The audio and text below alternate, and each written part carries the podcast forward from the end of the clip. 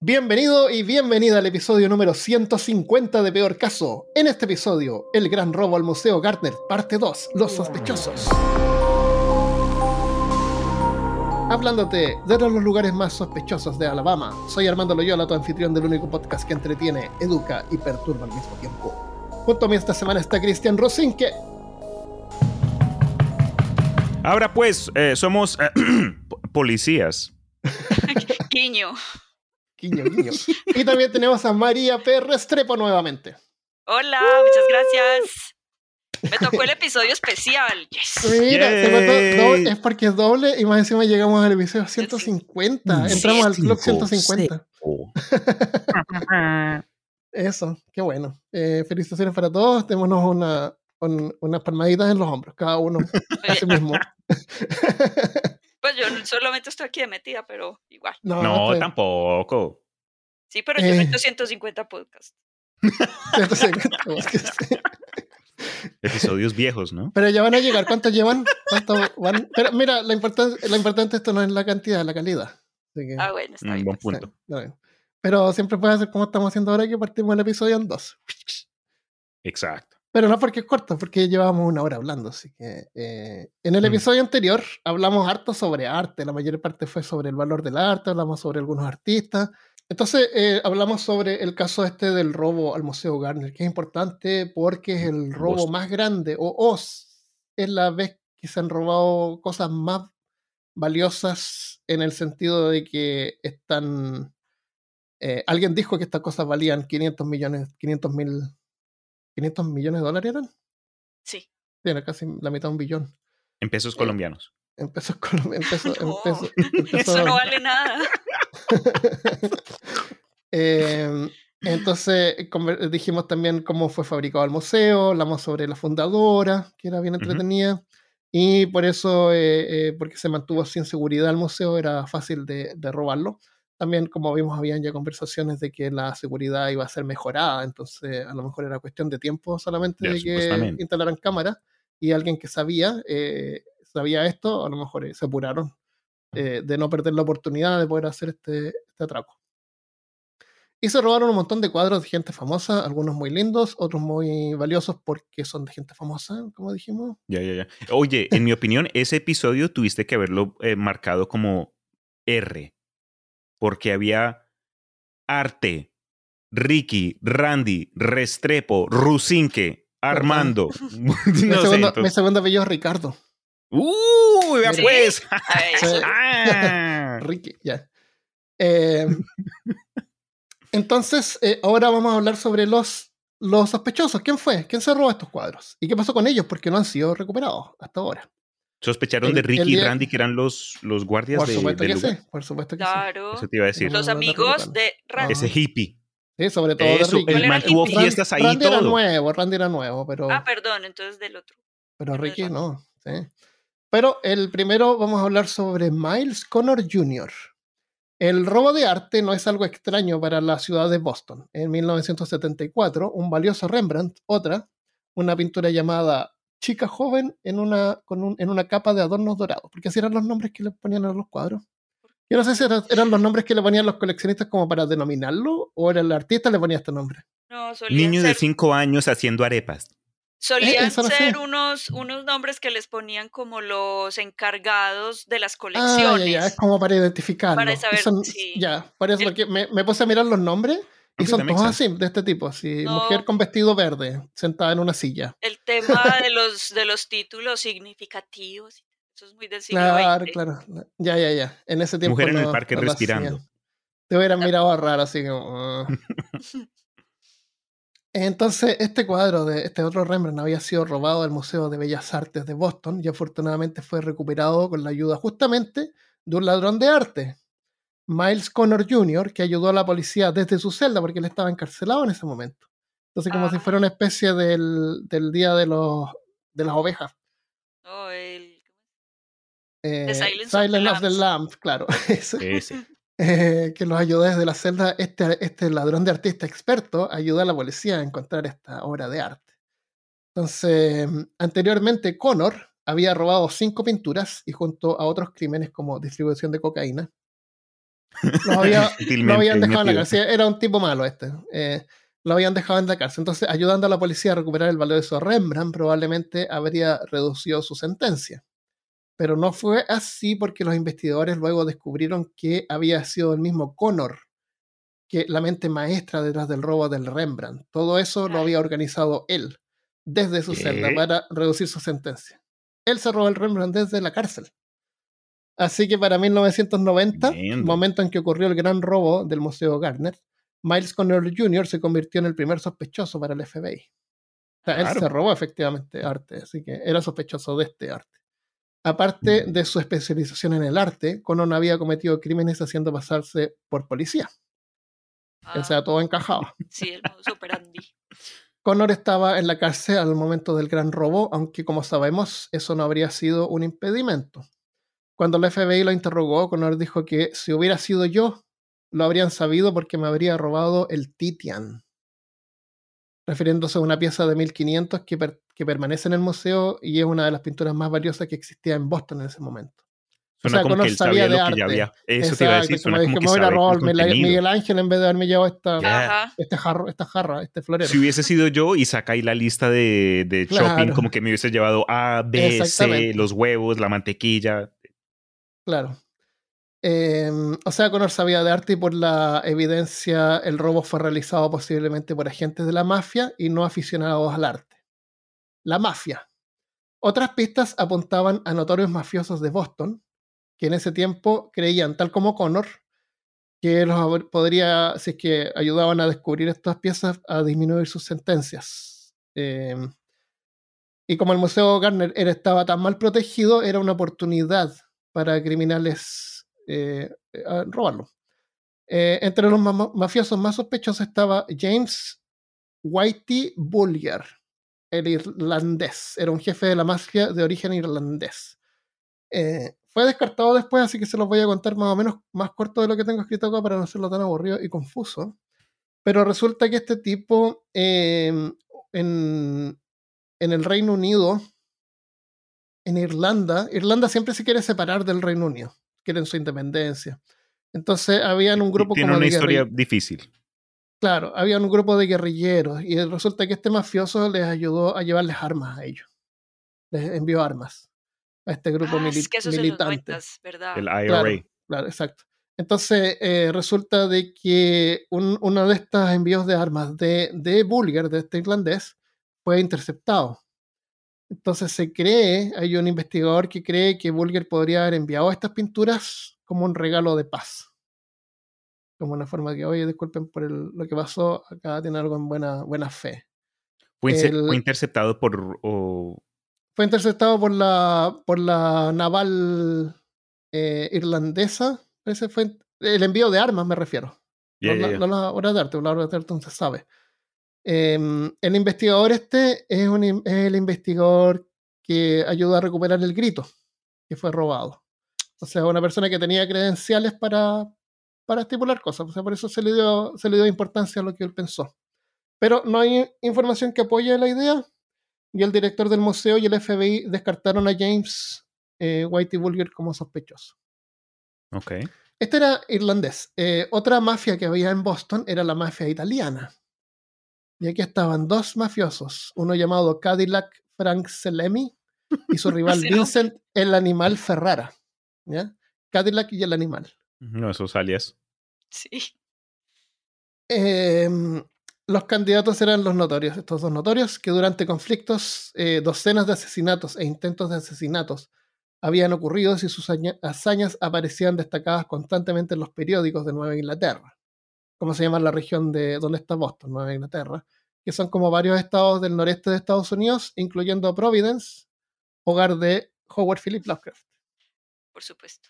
Es solamente para mencionar el nombre. Sí, la referencia Muy- de muy Lovecraft es mandatoria. Eh, eh, Cristian casi lo hizo en el episodio pasado. pero oh, lo no- hice, pero, no- casi no lo lo deletré. Sí, Fue más sutil. fue más sutil, claro. Pero ahí está el easter egg.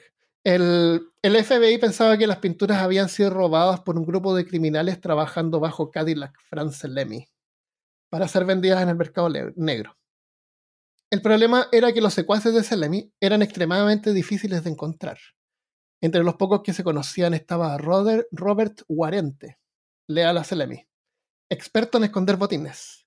David Turner, experto en inteligencia y planificación. Y el último, el último era Robert Gentil, experto en conexiones para vender el botín. Esto es como el GTA V, como que te armas el haste. Sí, Sí, eso. exacto. Eso es como que Ocean's Estos eran los hombres que 13. necesitas. Sí. Exacto. Claro, Eh, tenemos el experto en ah, bombas, Ajá, la espía, ajá. el, el, el mastermind. Entonces, Guarente, que es el experto en esconder botines, y Gentil, que es el experto en conexiones, que se llama en inglés defense, eh, son como personajes más importantes aquí. El Robert Gentil, o Gentil, o Gentil, Gentile, Gentile tal vez. El robo ocurrió en 1990. Luego de dos décadas sin encontrar las obras, los federales allanaron la casa de Robert Gentiles en el 2012. O sea, hace poco. Bueno, no Igual, tampoco. sí, 10 años. De años atrás. sí. En el subterráneo encontraron uniformes de policías, incluyendo placas falsas, esposas, tasers y walkie-talkies. También encontraron un periódico, el Heraldo de Boston, con fecha del día siguiente del robo del museo Gardner. En, él, en él se incluía un artículo sobre el robo y dentro del periódico había una nota escrita a mano. Era una lista de cada uno de los ítems robados junto al potencial valor en el mercado No negro que había escrito Gentil. Gentil, le vamos a llamar Gentil. Eh, que sumaban unos 8 millones de dólares. Mucho menos de lo que realmente valían. Pero eso es lo que él en ese momento calculó que le podría haber sacado a estas obras. Porque, como dijimos, estos valores, realmente, ¿quién te va a pagar 200 millones de dólares? Sí, Pero a además lo mejor, los, los tienen que vender en el mercado negro, entonces claro, pero a lo mejor en el mercado re- negro, eh, Elon Musk te paga 5 millones. Pero ¿quién guarda unas, pues como una evidencia incriminatoria 20 años? Exacto, eso suena hasta como planteado y todo. Bueno, él era experto en eso, eso era lo que él hacía, entonces escribe esta nota nomás y la dejó ahí en el diario, a lo mejor como un ejercicio, si es que no fue culpable. Ah, mira, ¿a cuánto le costarían estas cosas? Y lo dejó ahí. Eh, Pero no encontraron nada más en la casa. Pero antes de desistir, el FBI puso un sistema de, usó un sistema de radar de penetración que reveló, o sea, como le hizo rayo X a la propiedad, y reveló un extraño espacio bajo un cuarto de guardar en el jardín de atrás. Eh, quitaron el piso, un piso falso que encontraron, y encontraron un compartimento secreto, pero estaba vacío. Ah. Pero encontraron un espacio ahí. Eh, las cosas no se veían, Claro. ya. las cosas no se veían bien para Robert Gentil, aunque el FBI realmente no tenía pruebas sólidas para acusarlo. Eso era Gentil. Em, Steven Kurgian, periodista. Por años, el caso del robo al Museo Gardner fascinó a la población e inspiró a varios a iniciar sus propias investigaciones. Entre ellos, Steven Kurgian, periodista y ganador del premio Pulitzer, publicó su en- extensiva investigación en un libro titulado Master Thieves, los mafiosos de Boston que llevaron a cabo el robo de arte más grande del mundo. El nombre del título, del título, nombre del libro. Vale. La, la información de Kurgian contradecía a la del FBI. Aunque aparecían los mismos personajes, era evidente que Kurgian había seguido otras pistas y daba detalles desconocidos para el FBI. Así es como la teoría de Kurgian se desviaba del FBI. David Allen Turner, el experto en inteligencia y planificación, secuaz de, de Cadillac Salami, De Salami. descubrió Salami, claro, sí, Ah, porque era de la. Cosa Nostra. Exacto. Corrigan descubrió que al momento del robo, Turner había estado traficando cocaína en Florida y sus huellas digitales no coincidían con las de la escena del crimen. Eh, pensaba que el rival de Selemi podría haber sido el responsable, Vincent, el animal Ferrara, el otro mafioso italiano de Boston. Durante el 2014, Corrigan había recibido una misteriosa llamada telefónica de alguien que se mantuvo anónimo, pero le confesó que había actuado como intermediario de Ferrara. El llamador anónimo dijo que Bobby Donati había robado al Museo Gardner para sacar a Vinnie Ferrara de la cárcel y sugirió que Donati podía haber enterrado las obras de arte en su casa. O sea, ¿se entiende más o menos? Eh, Un ahora tenemos otro intermediario personaje. llamó a, Tenemos- uno culpable, a un culpable para decirles que fue es una- intermediario. Kuljan es un, eh, es un investigador, es un Sí. periodista Vale. que está haciendo una investigación. Y él dice que lo llamaron a él, así alguien lo llamó en forma anónima. Sí.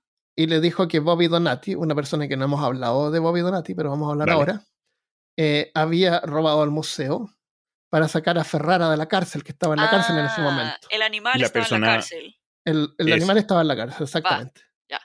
Bobby Donati era el chofer y hombre de confianza de Ferrara, del animal Ferrara, y podría haber sido uno de los policías falsos. Donati tenía un historial de haber trabajado con Miles Connor, el ladrón de arte que robó el Rembrandt desde la cárcel. El primero que hablamos. Sí. Sí. Donati también era amigo cercano de Robert Guarente, el experto en esconder botines, y afiliado con Cadillac Selemi. O sea, Bobby Donati había estado fraternizando con el enemigo. Esto suena como conspiración. Sí. Esto Exacto. suena. co- Dios. No tanta conspiración, sino que como que la, la- la mafia es peligrosa y tú no puedes estar fraternizando con... No te puedes hacer amigos que sean supuestamente fieles a- a tu enemigo. Sí. o sí. al enemigo de tu jefe, digamos. Entonces, eh, el periodista piensa de que cuando la investigación se puso muy tensa y la guerra entre Selemi y Ferrara más sangrienta, Donati entró en pánico porque tenía amigos en los dos lados. Entonces podría haber optado por esconder algunas de las piezas de arte en su casa o en la casa de su madre y haberle dado algunas a su amigo Robert Guarente para que él las guardara, esperando que el FBI no se fijara en él pero nunca lo sabremos porque Robert Donati fue brutalmente asesinado en la entrada de su casa en el 91. Fuck. La mafia lo mató. ¿Y cuándo, cuándo lo mataron? 91, en 1991. Eh, o sea, un año después del robo al museo. Si las teorías de Kurchan son verdad y aparecen más informadas que las del FBI, si Guarente tenía alguna de las piezas de arte, podría haberlas escondido en una granja que tenía en Maine y más tarde, cuando fue diagnosticado con cáncer, podría haberlas entregado a Robert Gentil el- para que las escondiera en su casa. Gentil Y era el que le escanearon la casa. Claro. Exacto, y tenía Y- esa, y los parte trajes bajo de- tierra. Y los trajes de policía. Aunque yo creo que todos los secuaces de la mafia tenían trajes de policía escondidos por ahí. Eh, secuaces. O sea, en algún momento es posible que las pinturas hubieran estado en el compartimento secreto de Gentil. Sí. Entonces hay una conexión acá entre Guarente, que conocía a Gentil, y una entrevista que hizo Curillán a uno de los hijos mayores de Gentil. Eh, le- el, el hijo mayor de Gentil le contó que un día el patio de atrás se anegó y su padre se puso como loco. Se, se molestó, pero demasiado porque se le había negado el patio y le había Negado, entrado ¿cómo agua. así? Anegado, él se Sí. llenó de agua. Se Ah, inundó. como que se hundió. le subió el Eso agua. se inundió. Se, Vale. le- se inundó, claro. Y se inundó el cuarto de guardar, donde supuestamente no había nada, pero su padre se molestó demasiado porque se le entró agua al cuarto de guardar. Y aquí es donde yo te digo que a lo mejor eh, ese fue el fin de la vida de las pinturas. A lo mejor se llenan de agua y se echaron a perder ahí. no. Fuck. O tal vez ahí fue cuando él las trató de sacar, y, pero no sé. Por eso te digo que a lo mejor ya no, Ya ni existan de ya no existan exactamente. Ok. Corjan cree que es posible que Gentil hubiera tenido las pinturas en su cobertizo y nunca lo confesó por vergüenza haber perdido las obras tan valiosas por una estúpida inundación. No, y tiene toda la Imagínate- razón. Imagínate, claro. Dios Y lo otro es que la mafia lo No. iba a matar rápidamente, te mataría la mafia. Y no va a decir así, sí, yo robé las cosas y sí, se me anegaron. se me No, mojó". trágame No, tierra. lo, ma- lo mata la mafia, lo matan los historiadores de Claro, arte, los curadores, todo sí, exacto. Entonces hasta ahora vimos a Miles Connor, el que se robó el arte del el Rembrandt de, su de, su- de la cárcel. Em, eh, eh, eh, mm, mm. Ah, entre el crimen organizado, que son quienes suelen cometer el eh, crímenes de, de arte de este tipo, es porque lo usan como una especie de moneda. O sea, Sí, sí. como te ¿Como decía NFTs? antes, veneran, Em- veneran el arte. Profundamente creen que es valioso. Más valioso que los billetes de papel. Ahora, los billetes de papel son también una fabricación humana. La única Claro. diferencia es que estamos todos de acuerdo en que tienen su- el valor que se dice que tienen. Eso, en cuánto valen. Exacto. Claro. Algo curioso es que la primera forma de moneda comenzó como moneda. Fue El papel como que billetes, eso fue una, un desarrollo que llegó mucho después. Exacto. Pero la, la primera forma de currency fue, fueron o... Monedas. Por eso es papel moneda. Claro. ya. originalmente la gente andaba con cosas valiosas para hacer intercambios. Podían andar con un pedazo de oro o barritas de plata O sal. o sal, eh, pero podías hacer trueque, o sea, podías cambiar, eh, no sé, po, un- estos tres chanchos te los cambio por eh, ese NFT que tienes ahí. Es que, de hecho, eh, eso no, no, no es ni siquiera pues, solamente la mafia, los, los ricos también lo hacen muchos. Hay muchas, muchas obras de arte que, a las que el público no tiene acceso porque están metidas Ah, eh, claro. por allá como en, un, en una bodega de una persona con mucho dinero que lo que tienen es como, como yo sé que esta obra vale, eh, o esta obra de Rembrandt vale 500 millones de dólares. Entonces, para no tener 500 millones de dólares que se pueden devaluar, compro una obra que va a valer el equivalente siempre. ¿sí? Es no- porque es que uno tener plata, la- la- el dinero se devalúa. De- ya. ¿Cómo se llama el dire- a Guillermo del Toro? ¿Han visto ustedes videos donde Guillermo del Toro muestra su casa? ¿Ya? Sí, sí. Es una cosa un museo? increíble, es de otro, de planeta. Hay un Eso libro debe acá- ser como que una de las, ah, de las nuevas, ¿cómo se llaman? Eh, esas, las nuevas maravillas del mundo. Esa debe ser una de las modernas, por lo menos. El la casa de Guillermo del Toro, porque eso Entonces es que tiene de es todo un poquito. Este libro-. Este libro salió no hace más de tres meses. Ajá. Y es un libro eh, escrito y bueno, producido por David Copperfield, Se David llama David Copperfield. Copperfield's History of Magic. la historia de la magia. Eh, él tiene una bodega o tiene un lugar que Sí. es como también un museo con un montón de reliquias que la gente le ha mandado y ha coleccionado. What? Entonces, una persona eh, le, le- le dio la idea pues, de ir, organizar, limpiar estas cosas, tomarle buenas fotografías y producir este libro. Entonces, en este libro está como la historia de la magia, pero también hay un montón de, de fotografías increíbles de artefactos que él tiene guardados. Oh, tremendo. Es súper bueno. sí. Ya, Eh, severo. y, y también la historia detrás de cada uno de los artefactos. Hay, hay de todo, pues, y están, están explicados, bueno, no, no tan explicado, pero es como la historia de los, de los artistas, de los, de los magos. Ah, ya. Y Guillermo, Guillermo del Toro podría hacer algo así. ya, sería Ay, chévere. sí. Eh, eso. Bueno, em, ¿dónde quedé? Ah, te dije que podías andar tú con un pedacito de oro o barritas de plata y pagar así. Te cortan un pedacito del oro de la plata y te la pesan pues, en una, en una libra, en una pesa, por eso se llama una libra de, de plata. Una libra de oro, lo pesan ahí y, y ahí, y si no le cortan un poquito más a tu moneda y las monedas de repente empiezan a quedar así como medias cuadradas. Porque no son monedas, sino que son como que el mismo pedazo de oro está como aplanado en una forma de una barrita, por ejemplo. I gotcha. O porque las monedas son hechas de plata. Entonces la gente de repente en vez de pagar eh, media moneda de plata, cortan la moneda en dos y te pasan la mitad de la moneda.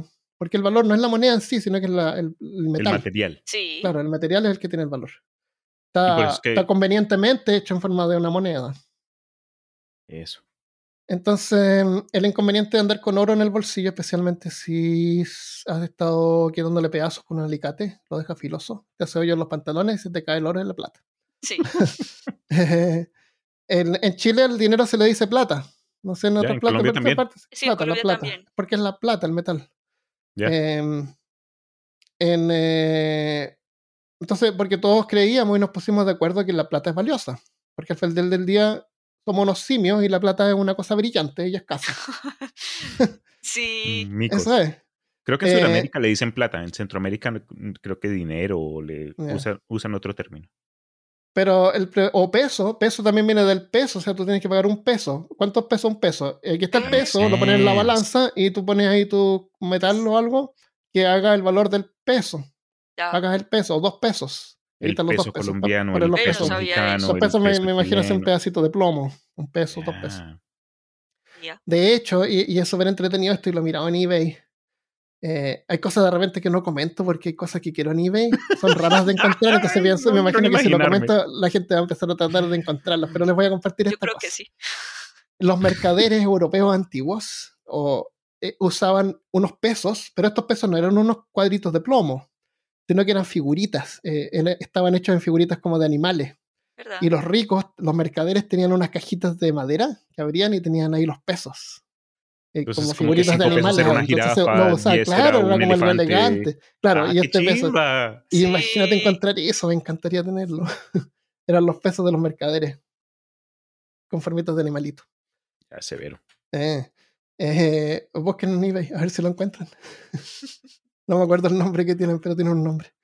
Entonces, bueno, de ahí em, tú vas a un banco, dejas tu oro ahí y te dan un certificado que acredita que tienes ese oro ahí y tú le pasas, en vez de pasarle el oro a alguien, le pasas la nota y esa persona puede ir al banco con la nota y cambiarlo por el oro, ¿no es cierto? Así es como Sí. funcionan los billetes originalmente. Eh, pero luego la sociedad avanzó más y nos dimos cuenta de que no es necesario que los bancos tengan el oro ahí guardado. Ahora ya no se puede ir a cambiar billetes, porque tengo billetes antiguos de Chile que dicen vale el peso en plata. Pero ahora ya ni siquiera dicen eso. Porque tú Ah, no puedes ir a ningún banco hoy día a cambiarlos por plata. Sí, estaba mirando ahí el otro día que traje unos Sí, billetes. antes decían 10 mil pesos oro. claro, Ay, porque sí, tú los solo- podías cambiar por oro. Ya solo Ahora ya 10 no. mil pesos. Ah, Exactamente. Eh, entonces los bancos se dieron cuenta que todo este espacio donde tenían para guardar oro lo podrían a- mejor aprovechar en instalar impresoras para imprimir más billetes. Entonces aquí viene una cosa interesante de que no sé si han escuchado ustedes ese dicho que dice, eh, no un dicho, es un pasaje de la Biblia. Eh, Jesús dice que es más fácil que un, que un eh, camello entre por el ojo de una aguja a que un rico vaya al cielo. Sí. ¿Han escuchado eso? Ajá, sí. Bueno, eh, eso significa la, la, como la interpretación oficial es que los ricos están más preocupados de hacerse ricos, a que ayudar al prójimo, y por eso es que son malos. ¿ya? Pero hay otra interpretación que es diferente. Es porque en ese tiempo se estimaba que la riqueza de- que hay en el mundo es estática. Entonces el hecho de que haya alguien rico que acumule riqueza es que se la está quitando a alguien más. porque la riqueza, claro, porque no hay más riqueza. Es, es lo que hay nomás. Mm, tú no puedes, si tú eres rico, ya de partida le estás quitando a otra persona. Right. Pero hoy en día la riqueza no es estática. Los bancos generan dinero, inventan dinero. Cada vez que hacen un préstamo inventan dinero. Los bancos tienen que guardar una reserva, que es un 10% solamente. Pero un 90% de lo que tienen lo pueden hacer en préstamo. O sea, si yo se abre un banco mañana y yo le pongo 100 dólares, y después viene, eh, ¿cómo te gusta llamarles Ernesto? A los Ernestos. Enrique. Enrique, las personas random, llega Enrique random y, y pide un préstamo de 90 pesos. ¿Ya? Eh, eh, eh, Enrique random va y compra algo por 90 pesos. Esos 90 pesos son inventados eh, y se los da a Juan. Sí. Juan va y los deposita en su banco. Ahora existen 190 pesos. Por eso es que yo no uso inventó- tarjetas de crédito. Ah, hay una otra, otra manera que yo uso para explicarles a mis estudiantes, no hay que ir tampoco tan lejos del tema y es el arte. O sea, cuando yo hago una obra de arte, entonces digamos yo compro eh, un papel que vale 10 mil pesos colombianos y un grafito que vale, no sé, 20 mil pesos colombianos. En total estoy usando 30 mil pesos colombianos para hacer una obra que vale 5 millones de pesos. Y acabo, de, cre- de- acabo de crear, eh, quiero hacer la cuenta, pero más de 4 millones de pesos colombianos. Ya, ya, ya. Sí, Ok. Claro que Eh, sí. es la forma en la que el capitalismo como que crea valor, o sea, crea Claro. más capital. crea más capital, después Juan va y devuelve los 90 pesos que le prestó al banco y súmale otros 90 más y, y ahora el banco tiene más y, y puede, como te digo, eh, prestar hasta 90%. La cuestión es que eh, eh, se inventa el dinero y es como una especie Sí, de burbuja números que hay. Claro. Y ahora más fácil todavía porque son numeritos por ahí en una, en una tabla de Excel que hay, Sí, ¿no? Que no es diferente a los NFT o a los criptomonedas. que Eso. también es una, una tablita de Excel por ahí. sí.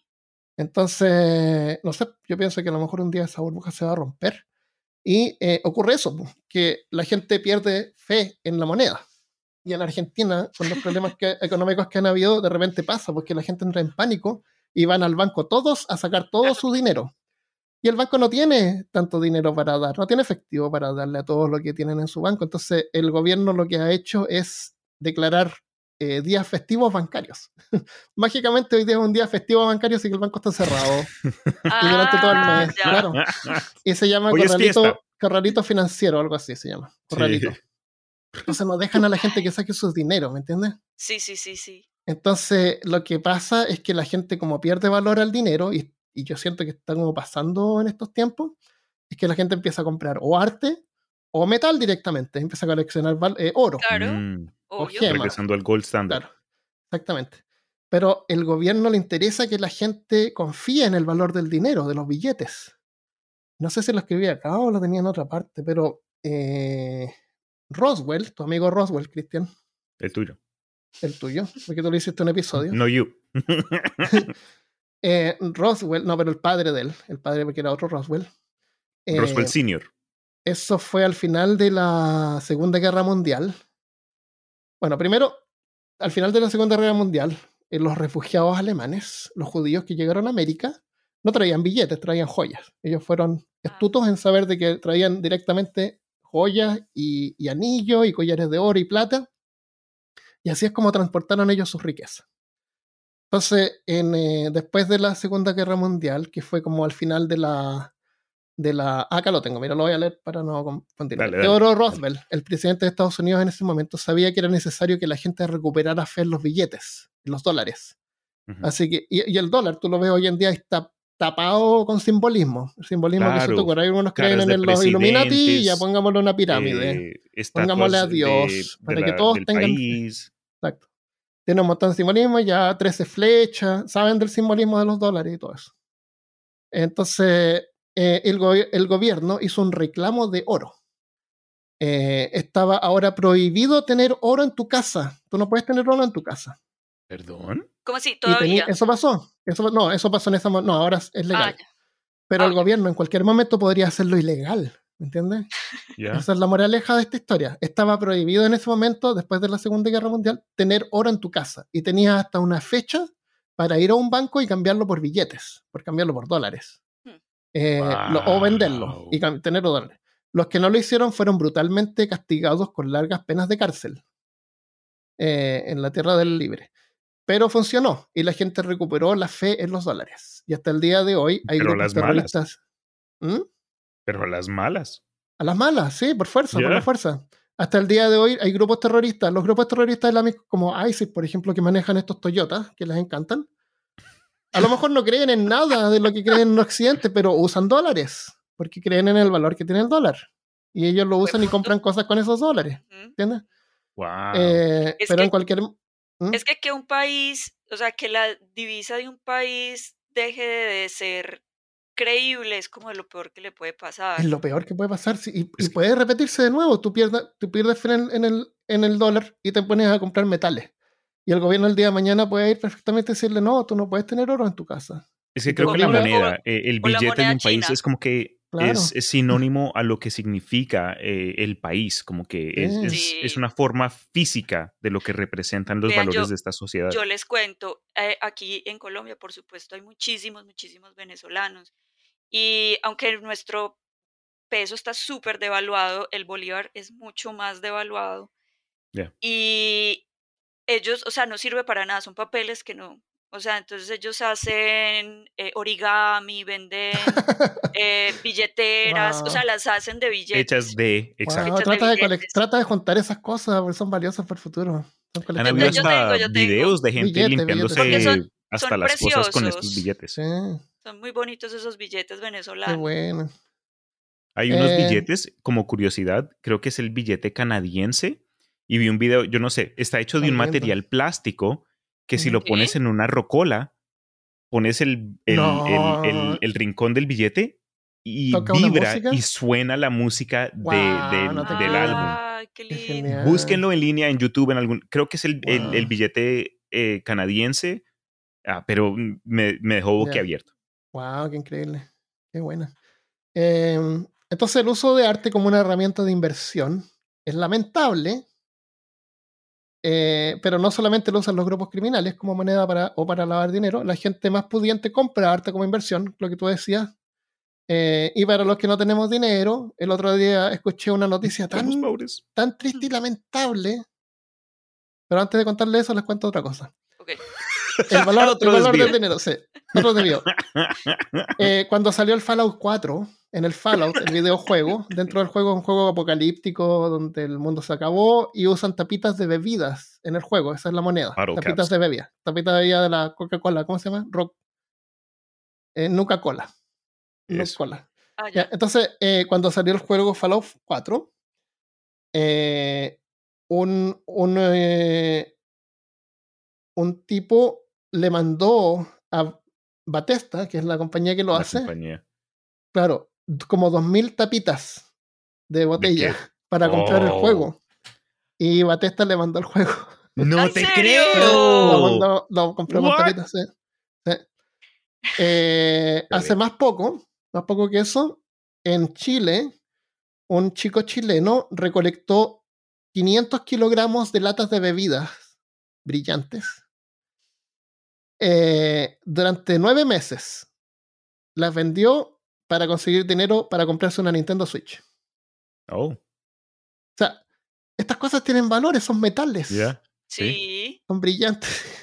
Recursos limitados, mucho más difíciles de extraer. Sí, sí. Hasta incluso después del COVID han habido varias noticias de, por ejemplo, la situación con las consolas de última generación, sea el Xbox One o la PlayStation 5, que deberían haber más unidades disponibles a la venta, pero el hecho de que existen ciertas, eh, ciertos efectos tras el COVID que afectaron la industria asociada al desarrollo de estas, de estas máquinas, entonces ya no tienen e, este, metal específico que sale del Congo, ah, entonces solo tienen cierta cantidad ya en reserva, por lo cual de las, no sé, 2.000 unidades que iban a salir solo pueden sacar 500.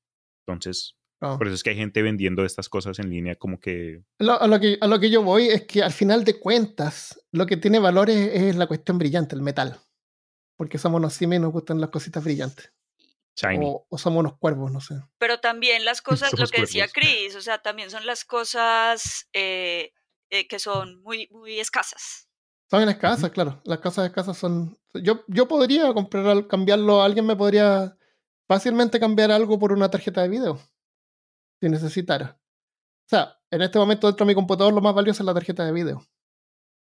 ¿Ya? Porque hay escasez de tarjeta de video.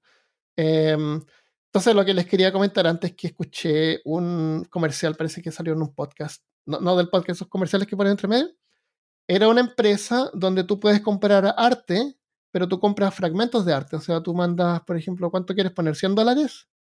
Ya, esta empresa es dueña de un Rembrandt, por ejemplo, que vale 500 mil millones de dólares estimados, ¿no es cierto? Mm. Sí. Y tú eres dueña de un 2% de eso.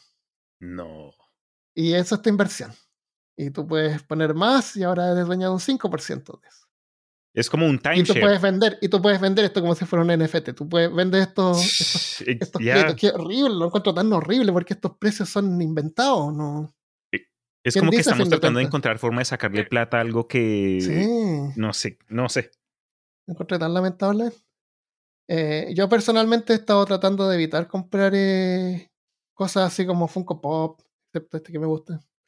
Pero he estado comprando cosas. Sí, he, estado comprando cosas hechas a mano, hechas de mm. verdad, cosas legítimas. Eh, me compré una alebrije el otro día finalmente. Ah, sí, y, y son cosas hechas a mano, son cosas únicas. Son cosas más valiosas que un Funko Pop, en mi opinión. Eh, claro, algo, algo hecho a mano en comparación a algo que salió de, de, una fábrica y salieron como que cierta cantidad de, ya de estos A lo mejor no es arte, a lo mejor es artesanía. Eh, ¿Quieres hablar la diferencia entre artesanía y arte? No es arte, pero artesanía, ¿ok? Bueno, artesanía yo lo veo así como una, una copia de una pieza artística que se puede repetir y producir. Como, no, no es como tú dices una compañía en masa, pero es reproducible.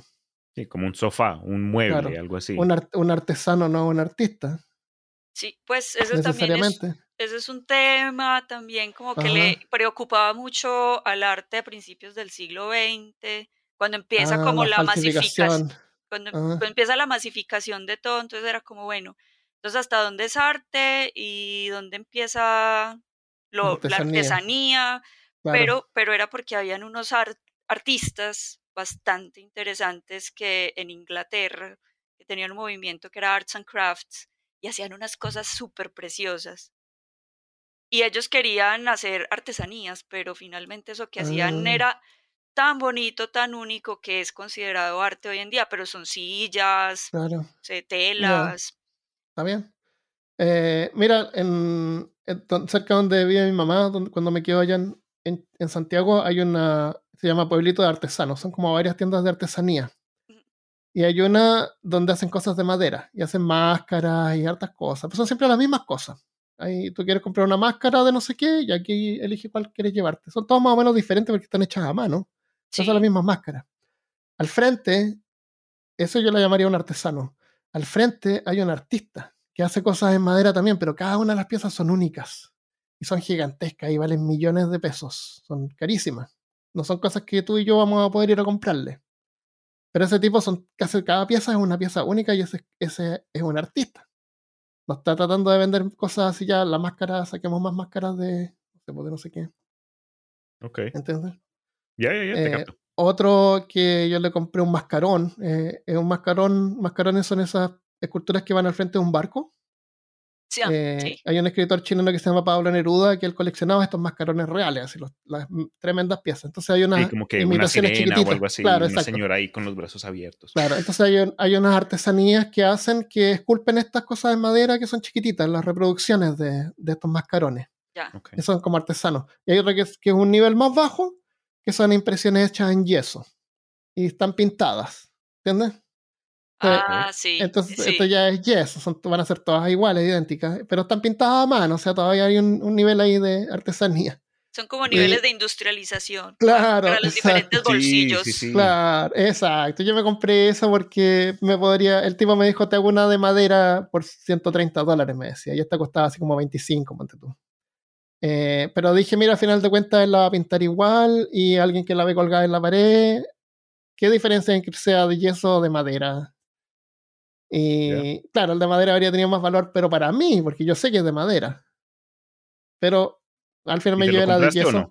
Me Ah, llevé la de yeso porque parece que el tipo no iba a alcanzar. Me iba como en tres días y me dijo, sí, igual a lo mejor la puedo hacer, pero dije, la va a hacer a la rápida y, y valía como 130 dólares.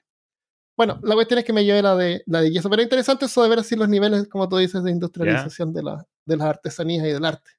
Sí. Y el Eh, arte es, las obras de arte, pues, ahorita que lo, o no, o no lo decíamos ahora, pero que también dependen mucho, la originalidad es como de la firma.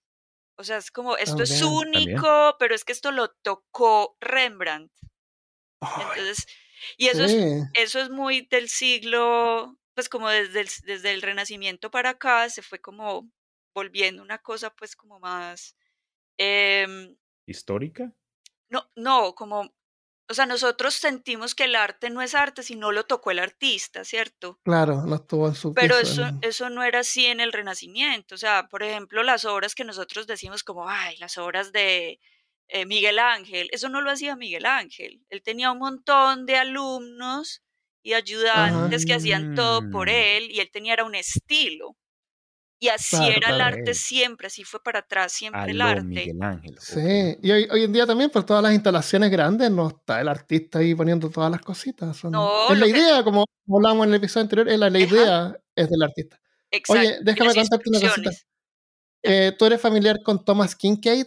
Es un artista americano que No si tú te imaginas, no imaginas una tarjeta de Navidad con una casita así, Ah, sí, sí, sí, ese ya sé típico quién arte, es así Sí. Sí, ese tipo eh, industrializó el arte. Eh, eh, tiene, eh, hay un montón de gente que yo comparto la misma opinión, una opinión muy mala sobre él. Eh, la cuestión es que él hizo unas galerías, unas tiendas por todo el país. Habían tiendas de Kincaid que las a- eh, personas privadas tenían que comprar los derechos para poner la tienda y hubo un montón de timos, un montón de cosas. Pero la cuestión es que tú cuando comprabas una de estas pinturas, que no eran pinturas en reproducciones de, de las pinturas de él, eh, el tipo en la tienda les hacía como unos retoques con, con, con, eh, con pintura. pincel, Sí, eso. Claro, le ponía así como un amarillito por ahí, una florcita por acá, así unos toquecillos. Cosa de que esa pintura ahora es única. Y, y eso le daba más valor a la, a la imagen, que es una, impres- una, una impresión de la, de la pintura original. Todavía Pero ahora, era- era ahora es más original. Todavía hacen eso. En Sí, China, claro.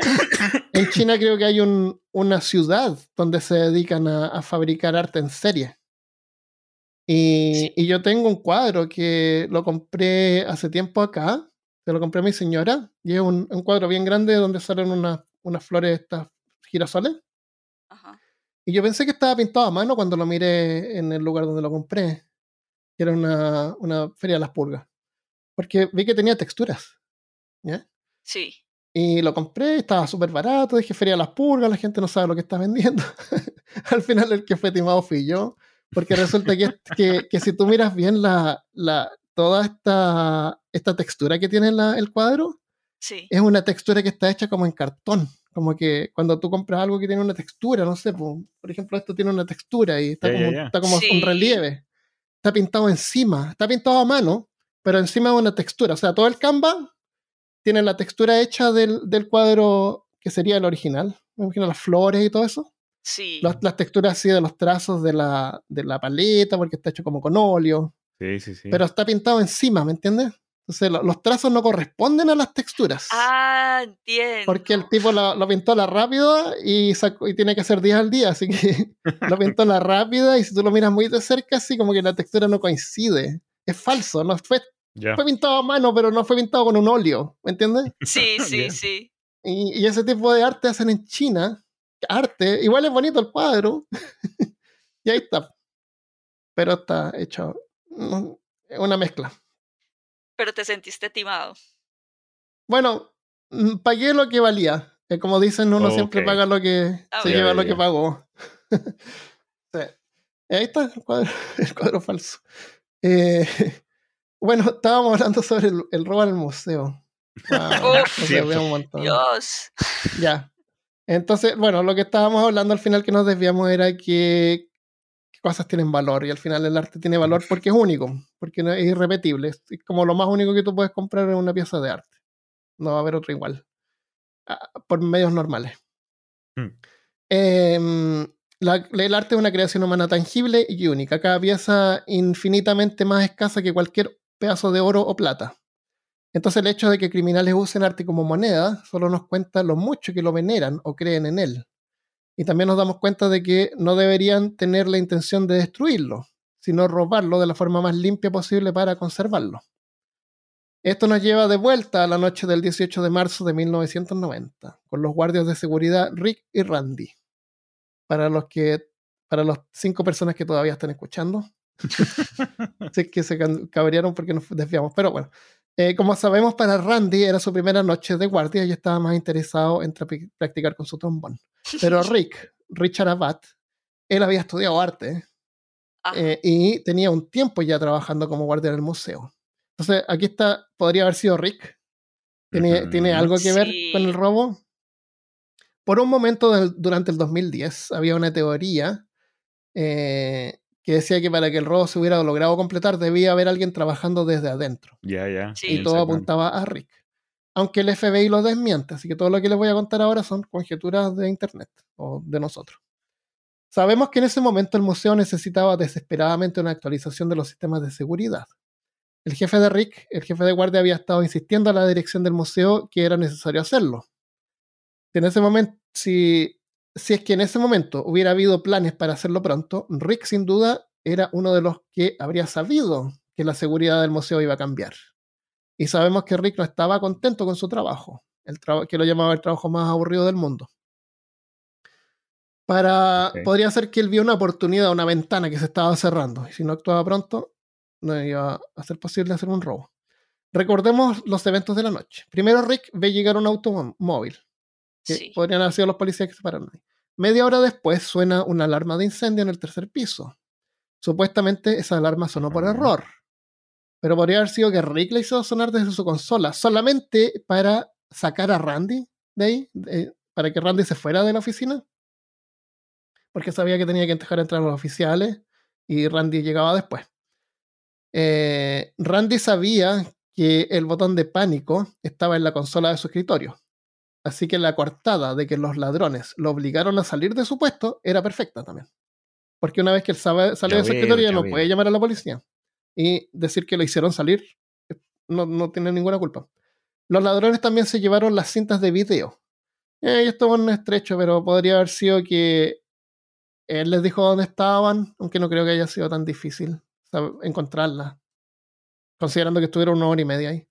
Pero a lo mejor él les dijo dónde estaba la cinta. Y tal vez, y si no es culpable, igual, claro, igual le pueden haber y decirle, ya, que está la cinta. Eh, Rick nunca fue arrestado realmente, pero nunca ha logrado escapar de las sospechas de los investigadores. Rick pudo haberle contado cosas sobre la seguridad del lugar eh, donde trabajaba o la gente equivocada, porque recuerda que él tocaba y se emborrachaba y podría haber hablado sobre el lugar donde, donde trabajaba y a ver a lo mejor alguien lo escuchó diciendo de que la seguridad era, mala. Pues si es que hasta hizo fiestas. Seguro, claro. Varias veces dejaba entrar amigos a la garita de seguridad con quienes se emborrachaban. Y como, claro, hizo la fiesta. Exacto. Veinte minutos antes de dejar entrar a los policías, hay un registro de que él abrió y cerró la puerta de entrada. Él dice que es protocolo para asegurar que la puerta funcione. Pero si es que había alguna señal en la puerta, imagínate una lucecita roja que se prende o verde, podría haber sido como una señal para los ladrones que estaban esperando en ah, el automóvil, así como ya, ahora estamos listos para eh, paso 2. Ya, ya Randy está fuera de la garita. Por último, una de las pinturas robadas, el Manet, y esto no te, lo, no te puedo decir que lo verifique 100%, podría ser mentira, pero uno de los recuentos que encontré es que el Manet fue descolgada de un cuarto donde no hay registros de movimiento durante el tiempo en que los ladrones estuvieron dentro del museo. Solo registros de, de. Rick mientras él hacía su ronda. Los únicos registros que existen fue cuando Rick andaba rondando. Las pinturas fueron eh, seguramente enrolladas y el marco de esta pintura de Manet fue abandonado, curiosamente, y esto a lo mejor que podría no ser cierto, en el escritorio del director del museo. Como. ¿Pero cómo? como, como que si fuera, como imagínate como que Rick haciéndole eh, saber al, al, al, director así, mira, esto es por la falta de seguridad que hay en el museo, y le deja el cuadro, el marco vacío en su escritorio ahí. Ah. ¿Me entiendes? Como que... Sí.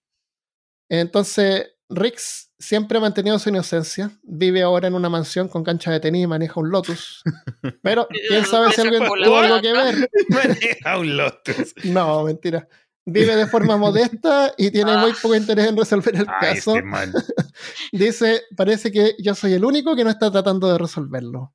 Y eso se reduce principalmente a me alegro de estar vivo. Eso es todo lo que dice Rick. Ok. Entonces, a pesar de todas las pistas, el FBI aún al día de hoy no ha logrado recuperar el arte robado. Y nadie sabe, ni nadie ha confirmado si, haber visto siquiera alguna de las 13 pinturas robadas. El Museo Gardner ofrece una recompensa de 10 millones de dólares a cualquiera que eh, recupere las piezas o entregue información para poder localizarlas. ¿Cuánto?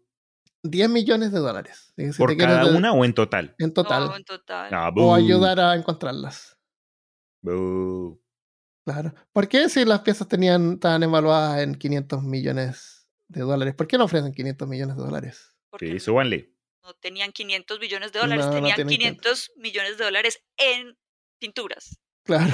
Por eso. Recompensa tres chanchitos. Eh, así que eso, pues yo creo que es posible que a lo mejor se perdieron, se echaron a perder, se, se mojaron. Sí. Se descascararon, si son mantenidas, imagínate hasta el día de hoy son mantenidas enrolladas. Después Alguien las quemó por las abren y se, se caen. error humano. Claro, si son mal mantenidas en un ático con mucho calor, qué sé yo. No, ya, sí. A menos. Y, el, el, problema es que se nota que los ladrones no eran expertos en arte. A menos que les hayan enviado a, robarse estas, estas, piezas en particular, eh, un par, y, se llevaron unas extras. Si es, que, si es que los mandaron a robarse esas piezas en particular, el Rembrandt, por ejemplo, y el ah, Manet, eh, el que las tiene, a lo mejor las, las, tiene bien mantenidas y expuestas en su pie, en su casa, qué sé yo, un, un, un, millonario por ahí, un mafioso. Pero, pero es posible que se hayan perdido. ¿Quién sabe? ¿Quién sabe? De pronto con el tiempo eh, tendremos respuesta, pero por ahora nada. Pero en otra generación. Puede ser que, puede ser, pero también puede ser que no, porque la gente que pudo haber sabido cosas se va muriendo. No, pero no que sepamos, sino que aparezcan por allá en una casa dentro de 60 años. En un closet, la mamá de alguien o algún familiar encuentra en el ático estas pinturas. Alguien haciendo aseo encuentra un ático y, la, y las llevan, las donan a una, a una de estas cosas, tiendas de cosas usadas y alguien las compra.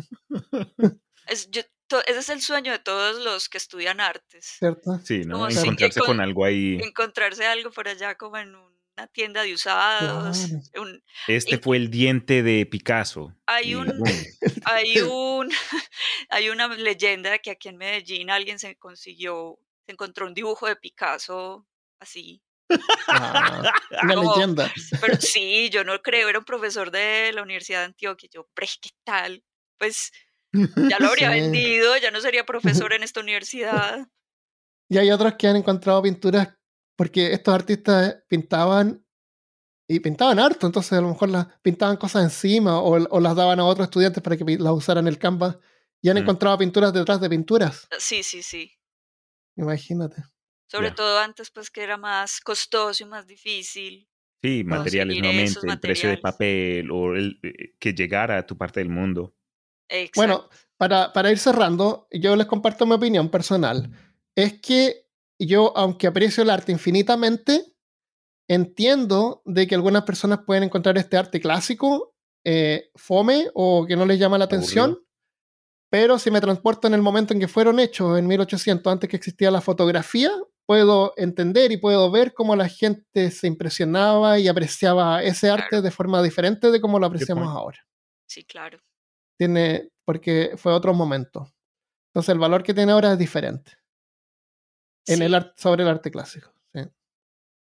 Yo, digamos que lo que entiendo es la necesidad como de darle un valor tan alto monetario a esas obras que se, que se han vuelto como tan insignes de la humanidad. O sea, es un Vermeer es un Vermeer, o un Rembrandt es un Rembrandt.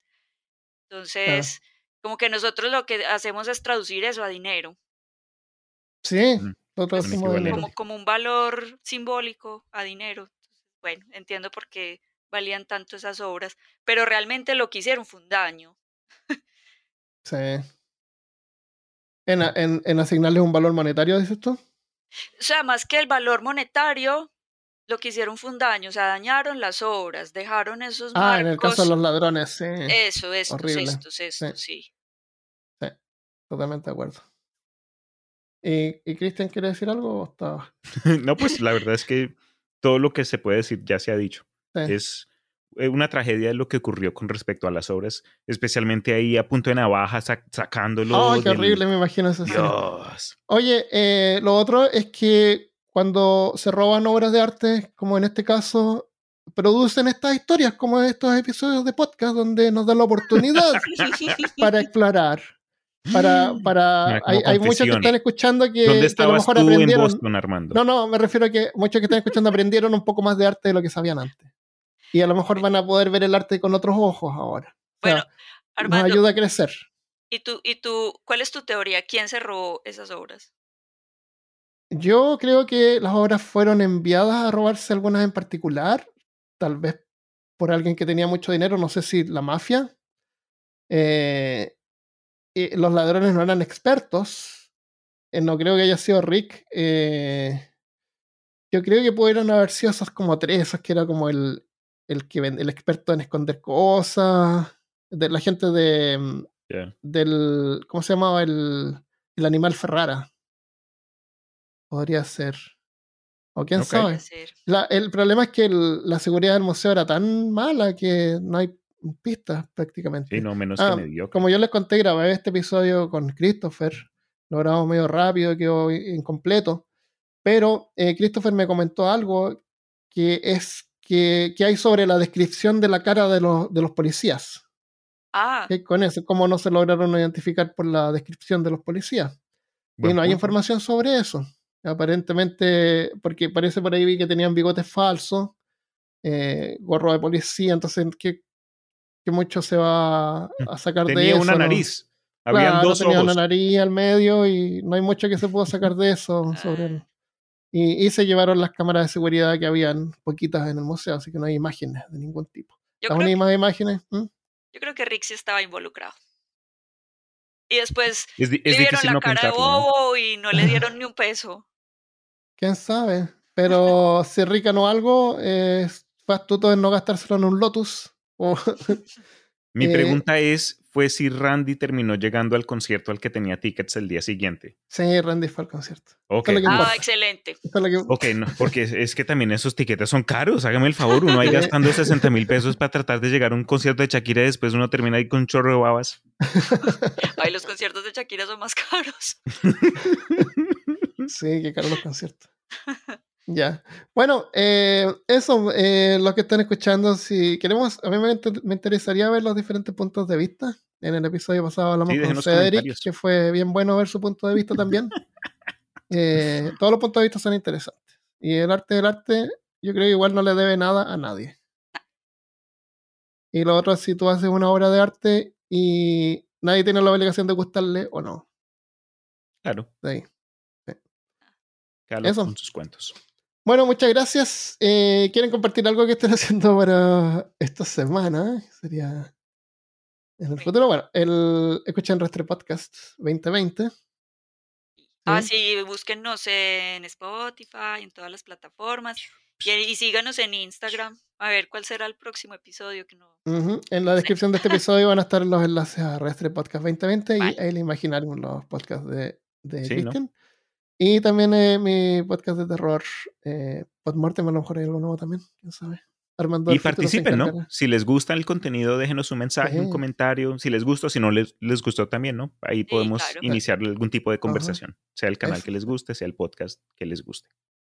wow, que hablamos un montón de cosas. Nunca parece Palabras. que había hablado Lenguaje.